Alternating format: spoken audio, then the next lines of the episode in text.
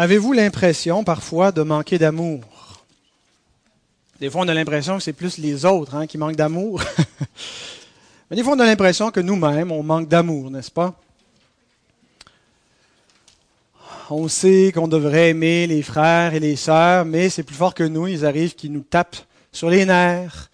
Il faudrait les écouter patiemment, puis on se dit en nous-mêmes, il va tous la farmer. Et euh, quand on constate que notre cœur est dur, quand on constate que nous sommes parfois indifférents, que nous avons des pensées euh, méchantes, on demande pardon. Seigneur, pardonne-moi, mon cœur est dur. Pardonne-moi mon manque d'amour.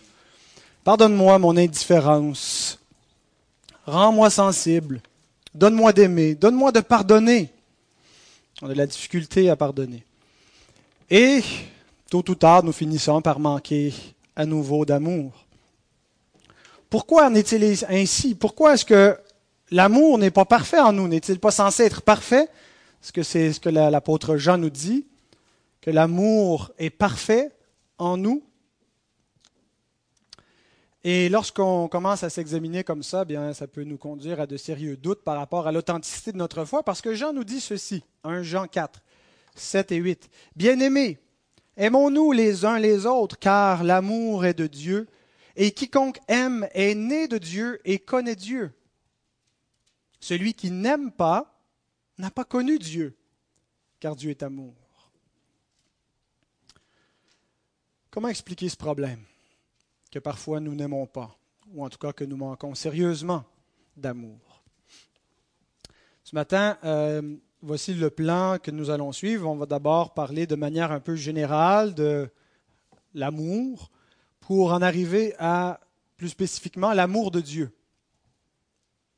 Et troisièmement, l'amour du chrétien. Et c'est dans cette section que nous allons euh, examiner le problème du manque d'amour dans la vie du chrétien. Et notre, notre réflexion sur toutes ces questions sera dirigée par le texte qu'on retrouve dans 1 Jean au chapitre 4, les versets 7 à 21. On ne va pas les lire d'un seul coup, on va les lire progressivement à mesure que nous allons avancer dans ce message.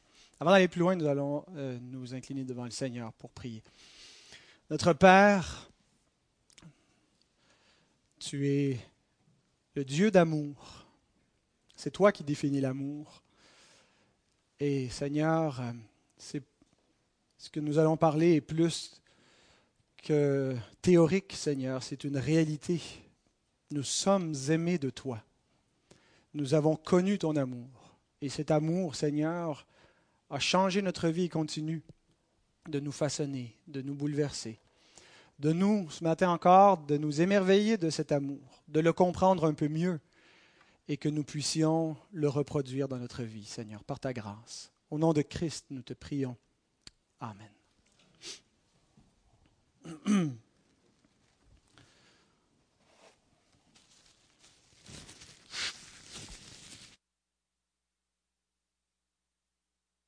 C'est essentiel, n'est-ce pas? On a besoin plus que, que de pain et d'eau fraîche pour vivre. On a besoin aussi d'amour. C'est dans notre nature d'aimer, d'aimer les gens. On a été créé en fait pour aimer Dieu et euh, en raison du péché, on va changer cet amour qu'on doit à Dieu pour aimer toutes sortes de faux dieux. Mais il reste que c'est dans la nature de l'être humain d'aimer, de donner son cœur. Et il a besoin aussi d'être aimé. Ça va dans les deux sens. L'amour nous est aussi vital que la lumière est, est nécessaire aux plantes. Sans l'amour, l'homme dépérit. L'amour nous change, nous rend meilleurs. On a vu ces histoires d'enfants qui euh, ont perdu leurs parents ou ont été rejetés, mal aimés, vont de foyer d'accueil en foyer d'accueil, et l'effet que ça produit sur eux. Ils sont rebelles, ils sont hostiles, ils sont défiants, ils sont animés d'une rage, d'une haine. Mais lorsqu'ils sont accueillis, parfois dans un foyer qui les aime inconditionnellement, l'amour va les transformer ils finissent par euh, refaire confiance et par euh, réapprendre à sourire et à être heureux. L'amour fait cela. Et donc, en en étant privé on est altéré, on, on dépérit, mais en goûtant l'amour, eh bien notre être change. Avez-vous déjà réalisé que la plupart des problèmes dans le monde viennent, sont reliés à l'amour? C'est un problème d'amour, le péché. On examine souvent les problèmes de la société sous l'angle de la moralité comme chrétien. On examine ça de manière un peu juridique, un peu légale. On a la loi, puis on regarde tout ce qui correspond pas à la loi morale. Et c'est pas faux de le faire, mais comprenons-nous que la moralité repose sur l'amour, que ce n'est pas deux éléments euh, qui, contradictoires. Paul nous écrit dans Romains 13, versets 8 à 10. Ne devez rien à personne si ce n'est de vous aimer les uns les autres, car celui qui aime les autres accomplit la loi.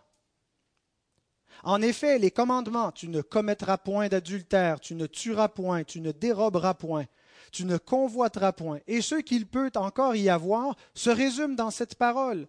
Tu aimeras ton prochain comme toi-même. L'amour ne fait point de mal au prochain. L'amour est donc l'accomplissement de la loi. L'amour est l'accomplissement de la loi. La loi repose sur l'amour de Dieu, sur ce qui est bon et parfait. Jean, l'apôtre Jean fait aussi cette, équation entre les commandements de Dieu et l'amour du prochain le cinquième chapitre de sa première épître, versets 2 et 3. Nous connaissons que nous aimons les enfants de Dieu. Comment? Lorsque nous aimons Dieu et que nous pratiquons ses commandements. Si nous ne pratiquons pas les commandements de Dieu, nous n'aimons pas Dieu et nous n'aimons pas notre prochain non plus, car l'amour de Dieu consiste à garder ses commandements. Le péché, donc, Jean nous dit, le péché, c'est la transgression de la loi. Et on pourrait dire, le péché, c'est la transgression de l'amour. C'est le contraire de l'amour. Le péché divise, il détruit, il tue. Le péché est égocentrique. Il est insensible, il est indifférent. Il ne cherche pas la vérité. Il est complaisant il est intolérant et il est trompeur. Le péché se fait passer pour l'amour alors qu'il n'est que haine.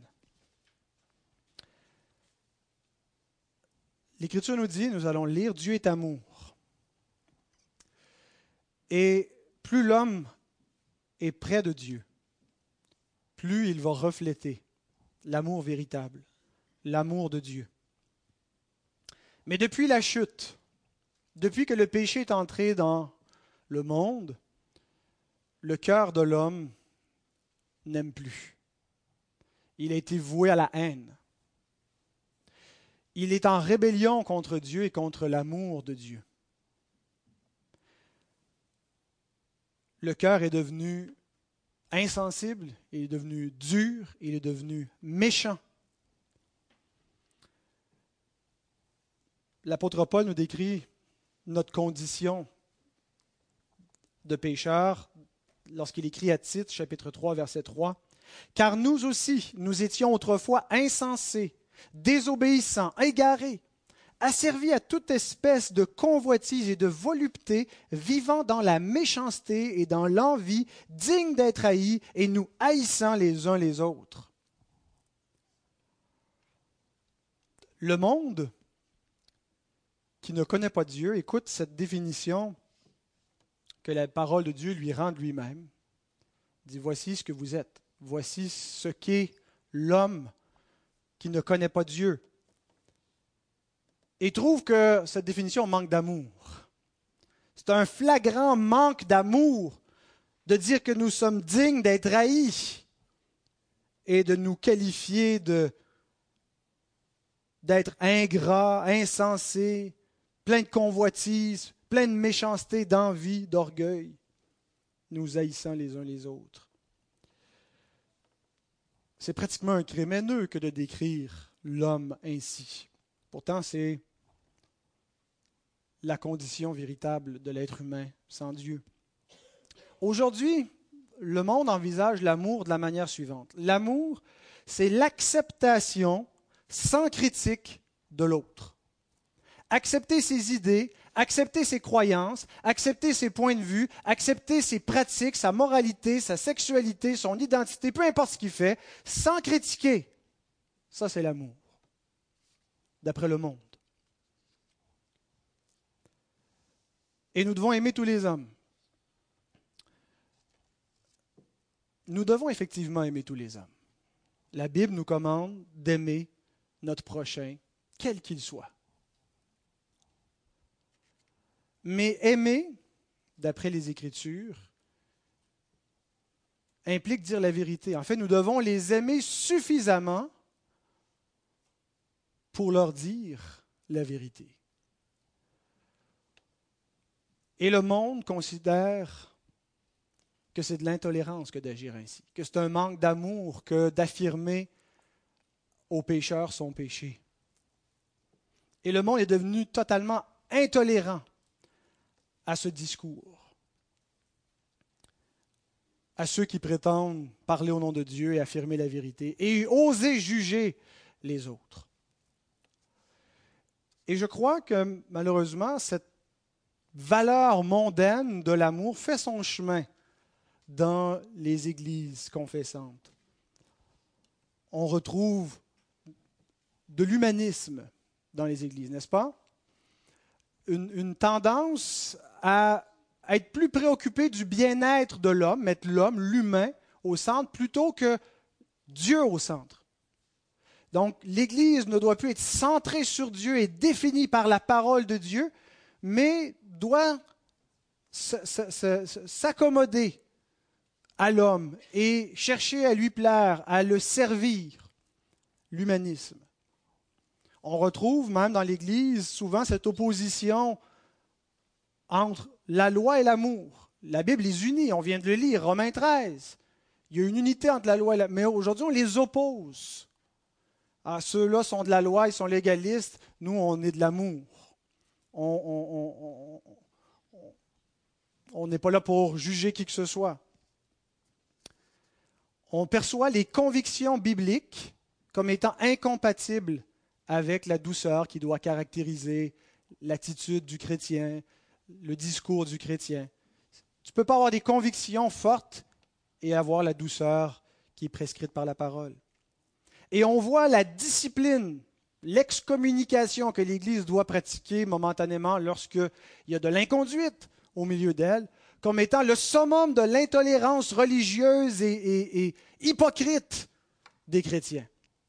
Alors qu'en réalité, la discipline d'Église est présentée comme un geste d'amour qui amène la personne, qui doit amener la personne à la repentance, et qui, est un amour envers le corps de Christ pour le garder tel qu'il doit être. Et beaucoup de chrétiens aujourd'hui ont de la difficulté à concilier des doctrines comme l'enfer, comme le jugement de Dieu, avec la notion d'un Dieu d'amour plein de bienveillance. Ça leur paraît contradictoire, et de sorte que on sait que c'est là l'enfer, mais on n'en parle plus. Ça, ne cadre pas avec la définition qu'on a faite de l'amour et d'un Dieu d'amour. Et donc, ces notions éparses qui viennent un peu du monde et qui affectent notre façon de lire la Bible font souvent qu'on a une compréhension confuse de ce qu'est l'amour et qu'on n'est plus sûr si on aime on n'est plus sûr si on manque d'amour, si on juge, si on est dur. Euh, on ne sait plus qu'est-ce que ça veut dire exactement.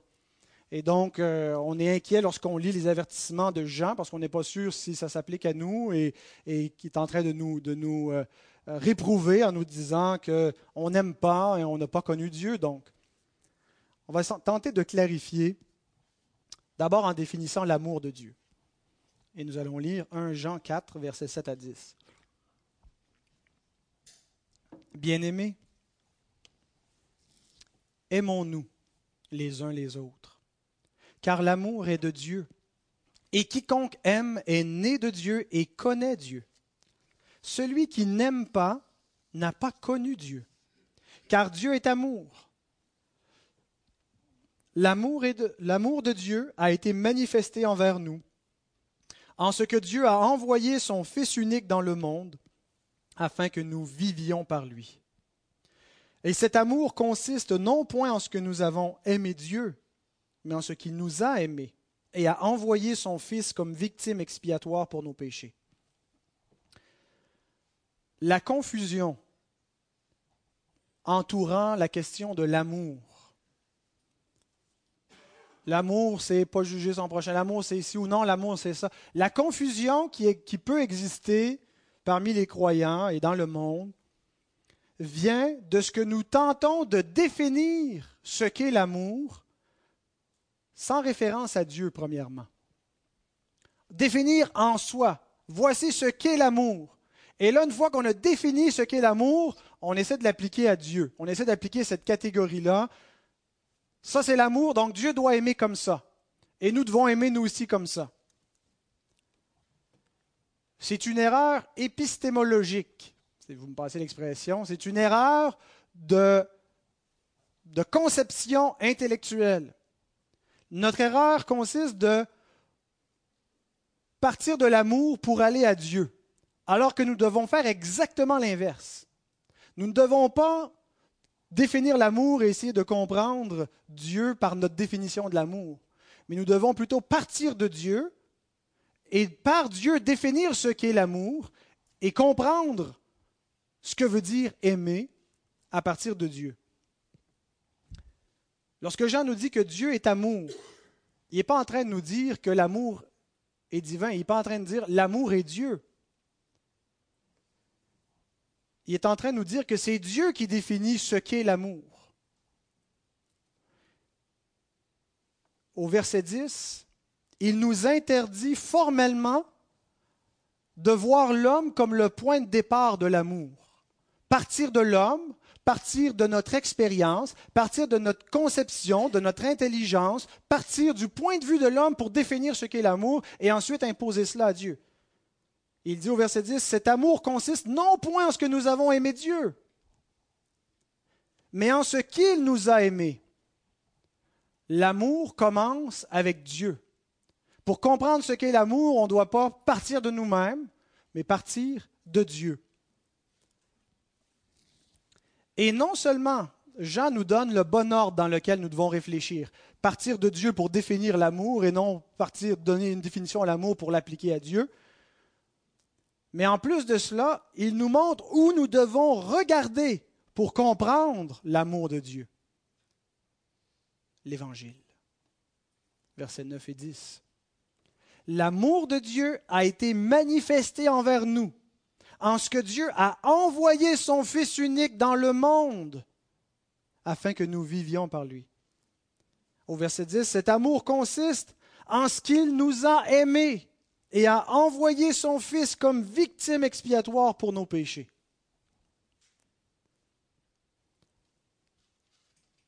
Comment est-ce qu'on comprend l'amour de Dieu? L'amour de Dieu, c'est ce qui définit l'amour.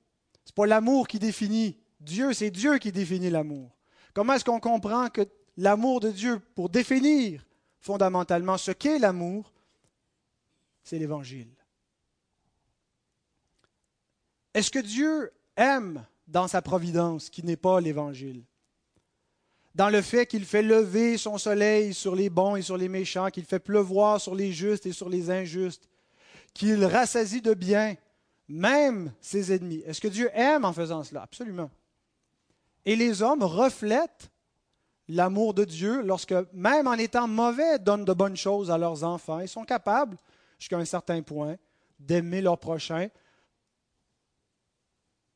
dans le cadre de la révélation générale, de la providence générale de Dieu, de l'amour général de Dieu pour les hommes. Mais ce n'est pas là, ultimement, ce n'est pas dans la providence de Dieu, dans ses soins envers la création, dans nos circonstances, dans notre vie où nous sentons que tout va bien, que Dieu prend soin de nous. Ce n'est pas là, premièrement, que nous devons examiner pour trouver ce qu'est l'amour de Dieu. C'est dans l'Évangile. L'Évangile, c'est la preuve, la manifestation concrète, historique, tangible de l'amour de Dieu pour des pécheurs. Paul nous dit ceci, que Dieu a prouvé son amour envers nous. Comment? Lorsque nous étions encore des pécheurs, lorsque nous étions des rebelles, lorsque nous étions pleins de méchanceté, Dieu a livré son Fils pour nous. Alors Jean nous, nous dit, ce n'est pas dans ce que nous ressentons, premièrement, que nous connaissons l'amour de Dieu. Ce n'est pas dans nos circonstances actuelles, dans notre vie, dans les, circonstances heureuses ou malheureuses de notre vie que nous évaluons si Dieu nous aime ou s'il ne nous aime pas. Mais c'est en ce que Dieu a envoyé son Fils unique dans le monde afin que nous vivions par lui. Frères et sœurs, si quelqu'un vous donne une définition de l'amour autre que l'Évangile, une définition de l'amour de Dieu qui ne repose pas sur l'Évangile, qui est une espèce d'amour peace and love, flou, un sentiment, peu importe. C'est une falsification de l'amour de Dieu. C'est une redéfinition de son amour qui ne tient pas compte comment Dieu a démontré son amour. Si notre compréhension de l'amour ne vient pas de la vérité de l'Évangile, si nous concevons l'amour comme un sentiment universel, euh, une disposition bienveillante qu'on retrouve chez tous les hommes, et on part de cela pour définir l'amour, on passe complètement à côté. On ne connaît pas ce que veut dire aimer à ce moment-là. Et on ne peut pas aimer. Et pire encore, si nous rejetons l'Évangile, nous demeurons dans la haine. Si nous ne connaissons pas l'amour de Dieu par la grâce de Dieu révélée en Jésus-Christ, nous demeurons dans la haine du cœur humain. Et nous ne connaissons pas l'amour, ni de Dieu, ni aucun amour véritable. Ce qui nous amène à l'amour du chrétien. Maintenant qu'on a posé le fondement, qui est l'amour de Dieu, l'amour du chrétien. Et la définition que Jean nous donne de l'amour, en le présentant de Dieu, implique ceci. Seuls les chrétiens nés de l'Esprit connaissent l'amour et aiment. C'est gros, là. Il y a seulement les chrétiens qui aiment dans le monde. C'est très prétentieux. Je sais, très bien que si la salle n'était pas pleine de chrétiens et que je m'adressais à une congrégation interconfessionnelle, je me ferais huer, je me ferais lancer des tomates ou des briques. C'est pas politically correct de dire ça. Hein? C'est pas, ça ne convient pas à la rectitude politique de dire qu'il y a seulement les chrétiens qui aiment. Eh bien, pourtant, c'est exactement ce que l'apôtre Jean nous dit au verset 7. Quiconque aime est né de Dieu et connaît Dieu. Il y a deux possibilités ici. Si on dit que tout le monde aime, ben, il faut conclure que tout le monde connaît Dieu. Une maman qui aime son enfant, ben, elle connaît Dieu parce qu'elle a de l'amour. L'amour est de Dieu, puis c'est ça. L'amour, c'est Dieu. Dieu est amour. Elle a de l'amour. Elle connaît Dieu. Ah, et il y a beaucoup de gens pour qui c'est ça la, notion de l'amour et, et Dieu est amour. L'autre possibilité, c'est de dire que tous ceux qui ne connaissent pas Dieu n'aiment pas qu'il y a seulement ceux qui connaissent Dieu par l'évangile de Christ qui aiment au sens biblique du terme. Est-ce que c'est vrai qu'il n'y a personne qui aime à moins d'être un enfant de Dieu? Qu'est-ce qu'on veut dire par là? Est-ce qu'on veut dire que les gens ne sont remplis que de haine et qui n'ont aucune affection ni pour leurs enfants ni pour personne? Ce qu'on veut dire, ce que l'Écriture veut dire, c'est que depuis la chute, de l'homme. Depuis que le péché est entré dans le monde, le cœur de l'homme est orienté vers lui-même. Il aime encore, mais il, s'aime pas mal. Et que les actions les plus désintéressées de l'homme, les actions les plus pures, émanent toujours d'un cœur qui est incapable d'aimer véritablement et incapable de se débarrasser de sa haine. L'amour de tous les hommes émane d'un cœur fondamentalement haineux. L'affection maternelle, l'amour conjugal, l'amitié ne sont jamais libres de la haine du cœur. Les gens que nous aimons le plus sont aussi les gens que nous détestons le plus. Les enfants éprouvent de la haine pour leurs parents et les parents éprouvent momentanément de la haine pour leurs enfants. Peut-être certains d'entre vous ne voudront pas se l'admettre à eux-mêmes. Mais tel est l'état du cœur de l'homme. Il y a toujours ce mélange de haine, de dureté, parce que le cœur est centré sur lui-même. Les gestes de compassion les plus grands, la bienfaisance la plus grande que l'homme est capable, n'arrive jamais à le détacher de lui-même. Les hommes constatent parfois leur honte, la dureté de leur cœur, leur infidélité. Constatent qu'ils n'aiment pas. Certains n'en ont pas honte, certains peut-être en sont fiers, certains en sont inconscients. Mais qu'ils le constatent ou qu'ils ne le constatent pas, il n'y a rien qu'ils peuvent faire contre cela. Il n'y a aucune philosophie de vie, il n'y a aucune thérapie qui peut les guérir, parce que c'est un mal spirituel. Leur cœur est mort. Qu'est-ce qui est différent avec le chrétien? Il a reçu un cœur nouveau. Il y a eu une transplantation cardiaque, spirituellement bien sûr. Un cœur nouveau. Il a été aimé de Dieu, et parce qu'il a été aimé de Dieu, l'amour de Dieu a changé son cœur. Et son cœur est maintenant capable de reproduire l'amour de Dieu. Examinons trois aspects de, de ce que Jean nous dit concernant l'amour du chrétien. D'abord que nous aimons comme Dieu aime. Deuxièmement que l'amour est parfait en nous. Et troisièmement, que nous devons aimer nos frères. Continuons la lecture à partir du verset 11, 1 Jean 4, 11 à 16. Nous devons aimer comme Dieu aime. C'est le, le sous-point. Bien-aimés, si Dieu nous a ainsi aimés, nous devons aussi nous aimer les uns les autres. Personne n'a jamais vu Dieu. Si nous, aimons les uns, si nous nous aimons les uns les autres, Dieu demeure en nous et son amour est parfait en nous. Nous connaissons que nous demeurons en lui et qu'il demeure en nous en ce qu'il nous a donné son esprit. Et nous, nous, et nous, nous avons vu et nous attestons que le Père a envoyé le Fils comme sauveur du monde. Celui qui confessera que Jésus est le Fils de Dieu demeure en lui et lui en Dieu. Et nous, nous avons connu l'amour de Dieu que Dieu a pour nous et nous y avons cru. Dieu est amour et celui qui demeure dans l'amour demeure en Dieu et Dieu demeure en lui.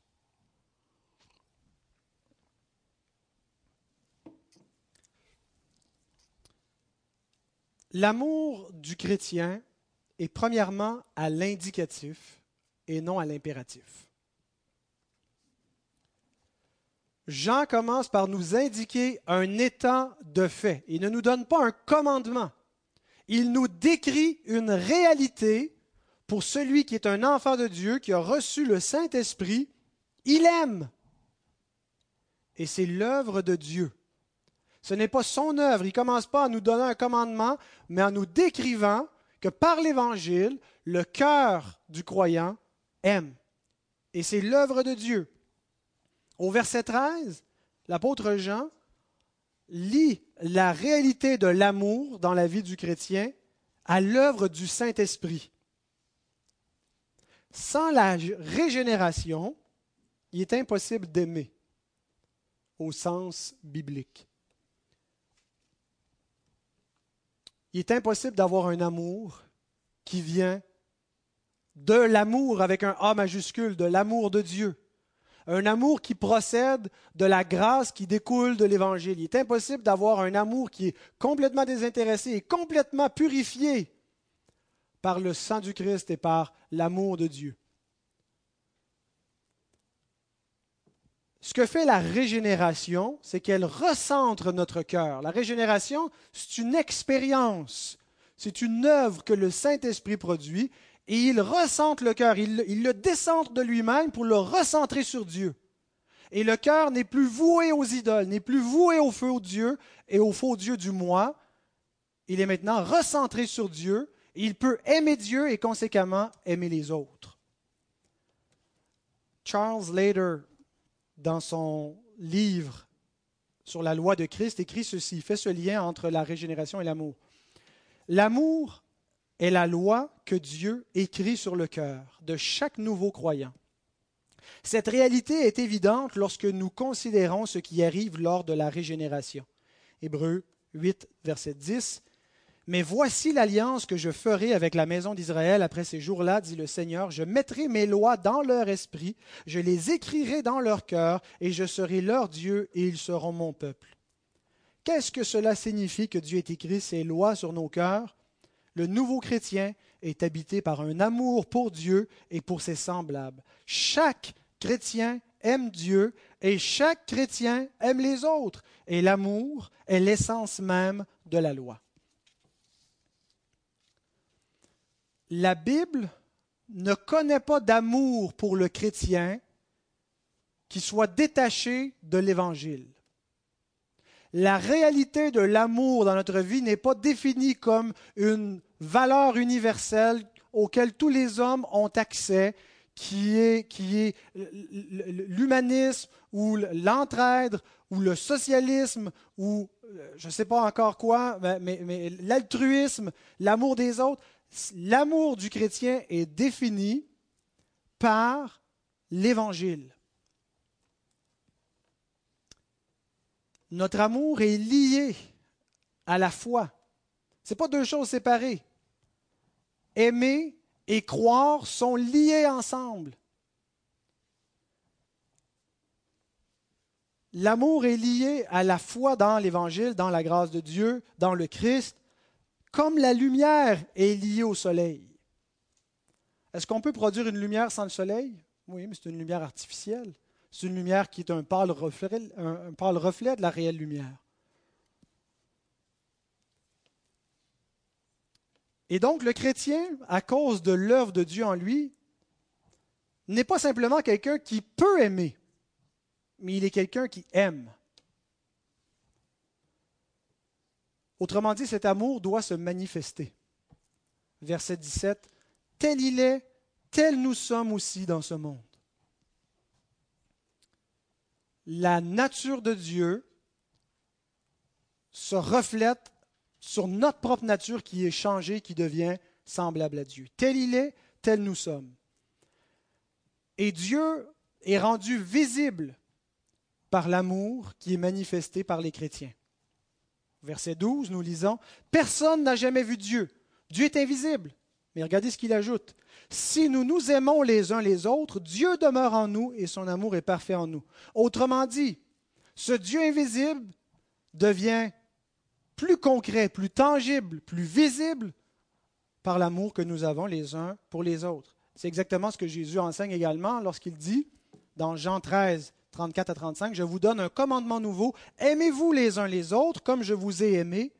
Vous aussi, aimez-vous les uns les autres. À ceci, tous connaîtront que vous êtes mes disciples si vous avez de l'amour les uns pour les autres.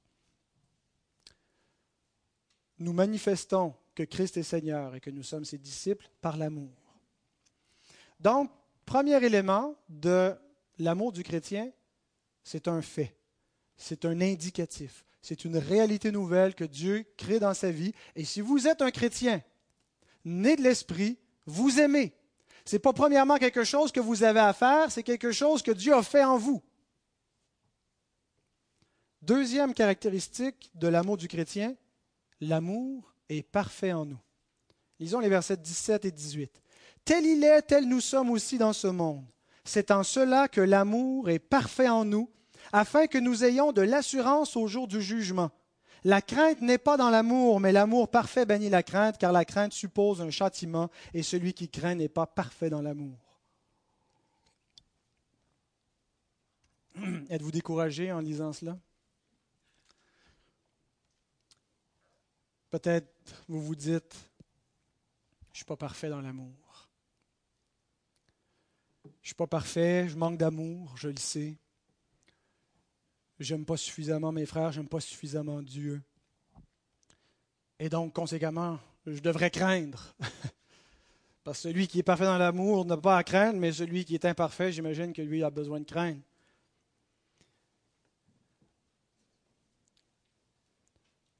Lorsque je constate que je médis encore, comme les hommes qui ne connaissent pas Dieu, qui aiment la médisance, qui aiment raconter les histoires des autres et les entendre, que je me réjouis du malheur et parfois que je souhaite le malheur aux autres, lorsque je vois qu'il y a encore beaucoup de mépris et d'indifférence dans mon cœur, je dis Seigneur, c'est quoi la différence entre mon cœur et celui des autres? Tu dis que celui qui t'a connu aime. Et je ne vois pas ça.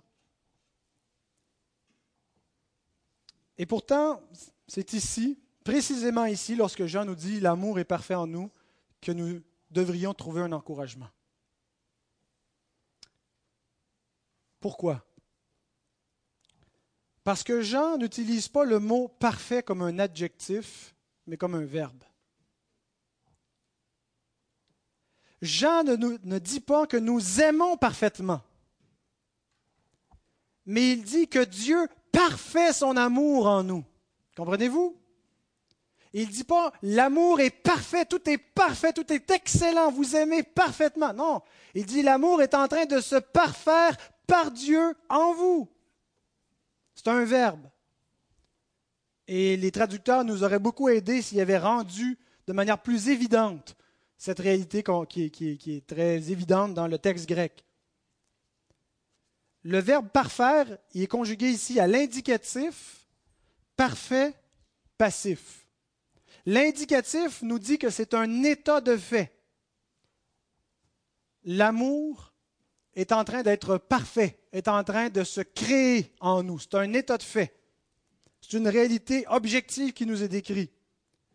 Le parfait, le temps du Verbe, nous indique que c'est une œuvre que Dieu a commencée dans le passé. C'est une œuvre qui se commence, mais qui se poursuit au moment où on parle. Il a commencé de parfaire son amour et il continue en ce moment et il va continuer jusqu'à la fin de perfectionner cet amour en nous. Et le passif nous révèle que c'est Dieu qui le fait. Ce n'est pas nous qui activement rendons parfait cet amour, mais c'est Dieu qui le perfectionne, qui le crée. Donc, l'encouragement, c'est que nous n'avons pas besoin d'aimer parfaitement pour être parfait dans l'amour. Nous sommes parfaits dans l'amour si l'Esprit a régénéré notre cœur et a créé l'amour de Dieu dans notre cœur et fait grandir cet amour dans notre vie. Donc, nous ne devons pas évaluer si nous avons reçu l'amour de Dieu par la quantité. Je recommence. La façon dont nous évaluons si nous avons ou non l'amour de Dieu ce n'est pas en évaluant la quantité de mépris qui nous reste, la quantité de méchanceté. On ne doit pas dire, ben, il me reste plus de méchanceté que d'amour, donc l'amour n'est pas parfait ou l'amour n'est pas dans ma vie. Ce qui reste de méchanceté dans notre cœur ne nous révèle pas en soi si l'amour est parfait en nous. C'est la présence nouvelle de l'amour de Dieu par l'œuvre du Saint-Esprit qui nous indique si nous avons l'amour de Dieu ou non. C'est un peu comme la sanctification. La sanctification, elle est progressive. On ne devient pas saint du jour au lendemain, puis on ne le sera pas parfaitement avant la glorification.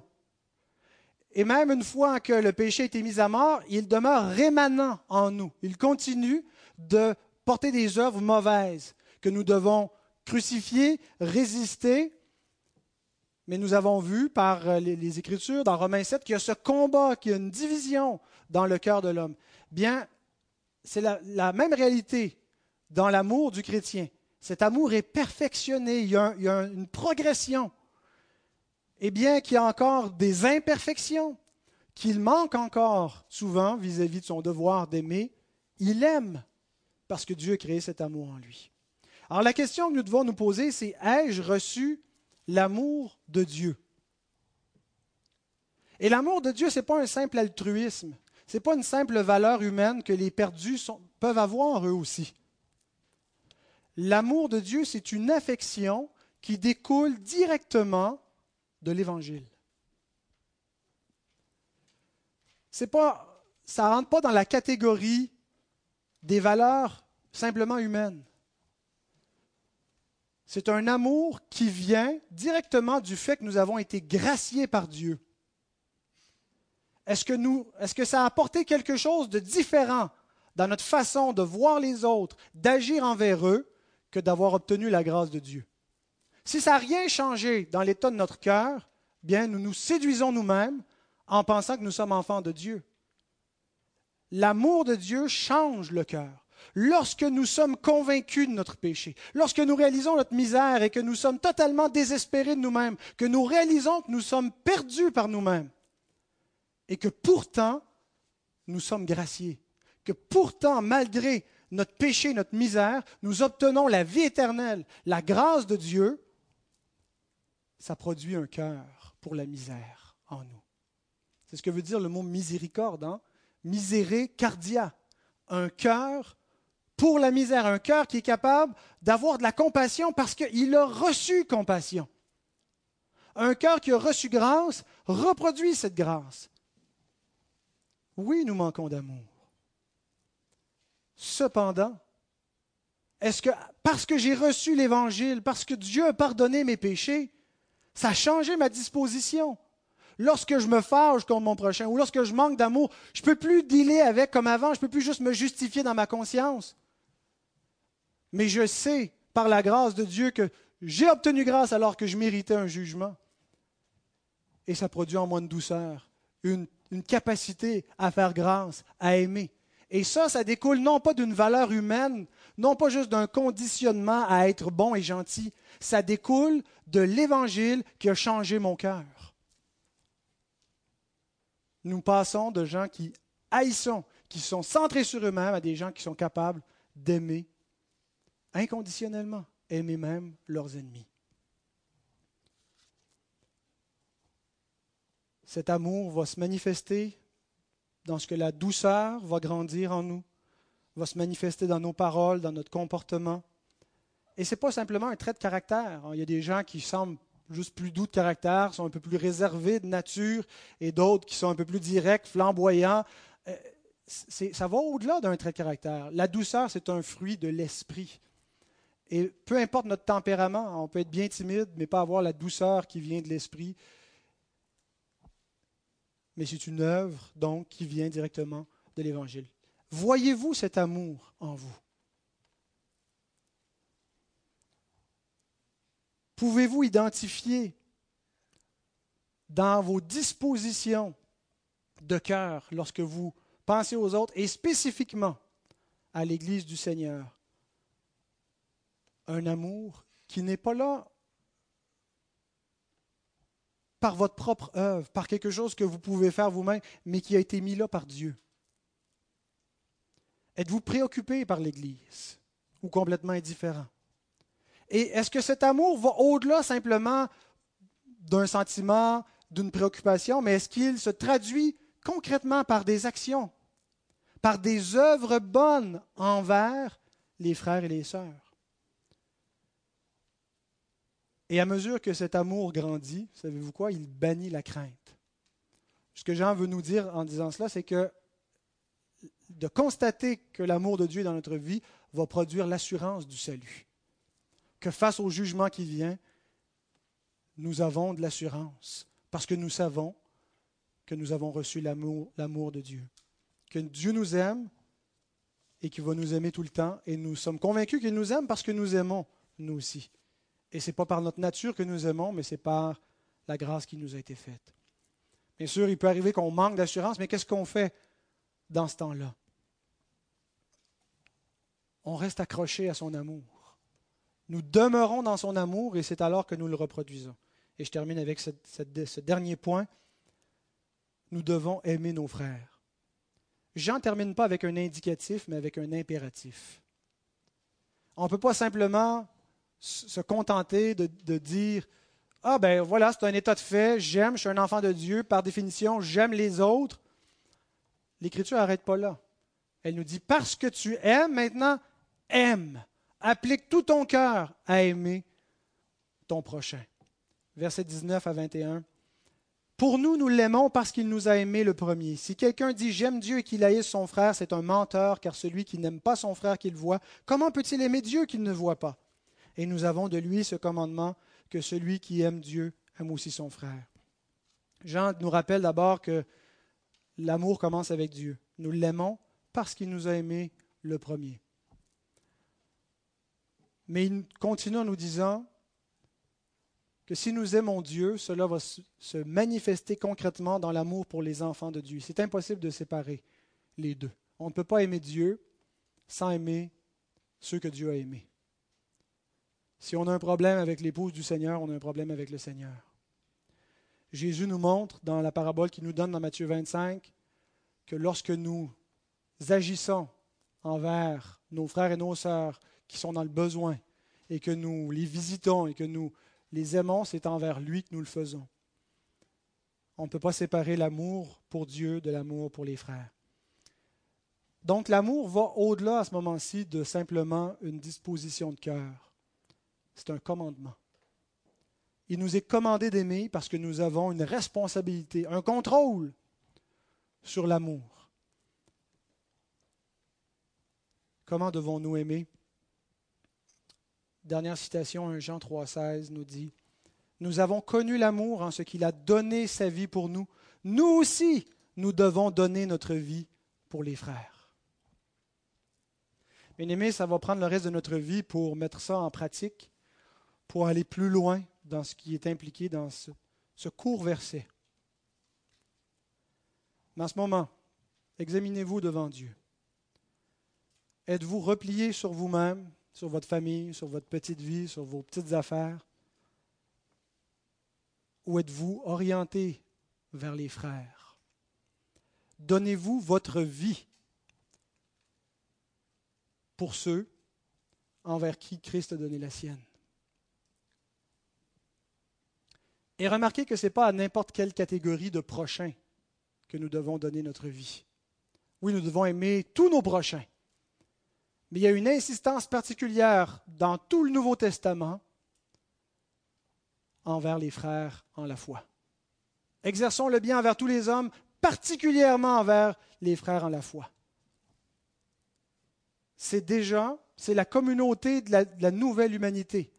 Nous sommes déjà dans la nouvelle création où l'amour règne. Nous devons l'actualiser dans nos relations concrètes avec les frères et les sœurs dans la foi ça va un petit peu à l'encontre de l'individualisme rampant dans le monde qui influence la vie d'Église et qui fait de la vie chrétienne une espèce de vie solitaire où on fait juste consommer ce qui est bon pour nous-mêmes, alors que la vie chrétienne, c'est une vie où on sacrifie notre existence par amour. Il nous est souvent rappelé que pour aimer nos frères, nous devons pardonner et nous devons reproduire la grâce que nous avons obtenue. Accueillez-vous comme Dieu vous a accueilli. Pardonnez-vous comme Dieu vous a pardonné. Et j'aime particulièrement le proverbe que l'apôtre Pierre nous, nous, rappelle quand il dit Avant tout, ayez les uns pour les autres une ardente charité, car la charité couvre deux, trois péchés. Une multitude de péchés. Une multitude.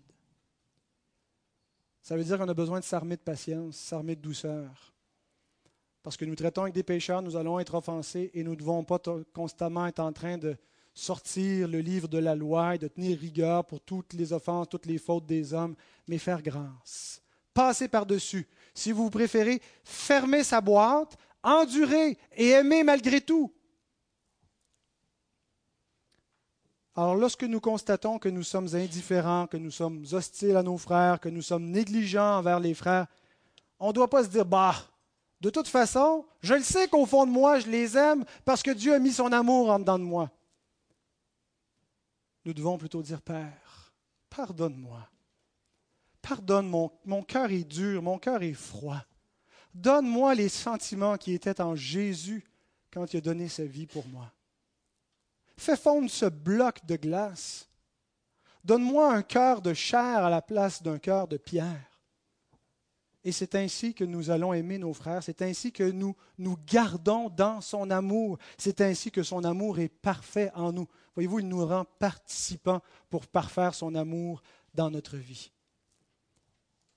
Que nous manquions d'amour n'est pas un problème si nous sommes prêts à le confesser, si nous sommes prêts à nous détourner de ce manque d'amour et à chercher à grandir dans cet amour. Autrement, si nous restons indifférents, nous prouvons notre perdition.